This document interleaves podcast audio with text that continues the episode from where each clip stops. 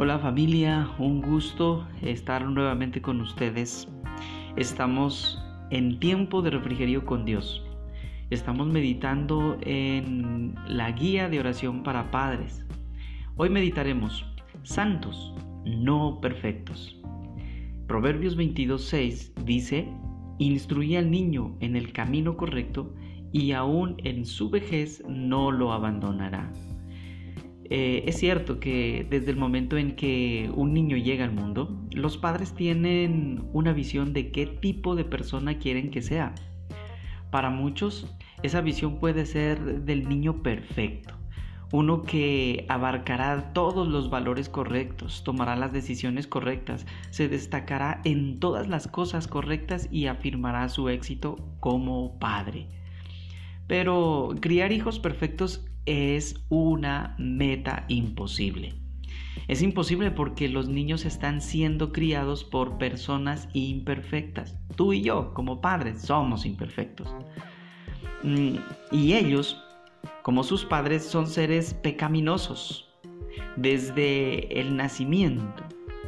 La Biblia dice, todos han pecado y están destituidos de la gloria de Dios y son justificados por su gracia como un regalo a través de la redención que hay en Cristo Jesús.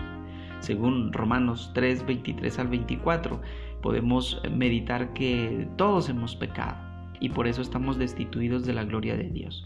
Que la paga del pecado es muerte, pero la dádiva de Dios es vida eterna. Es el Señor Jesús el que eh, cambia la historia para nosotros y borra, nos perdona, nos quita el pecado para poder llegar eh, a ser santos pero no perfectos. En cambio dice que el objetivo debe ser criar hijos piadosos, hijos que conocerán y amarán a Dios, crecerán en el carácter cristiano y, aprovecharán sus vidas para el avance del reino de Dios, para su gloria y no para la de ellos.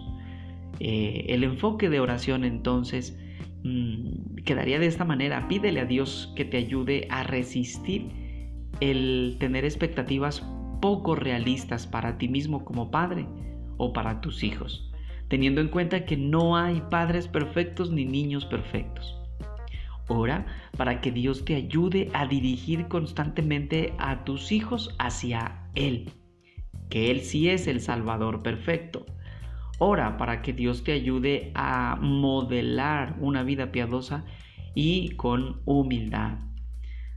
Agradece a Dios por el don del perdón y la redención y por ayudar a tus hijos a vivir con rectitud bajo esos parámetros.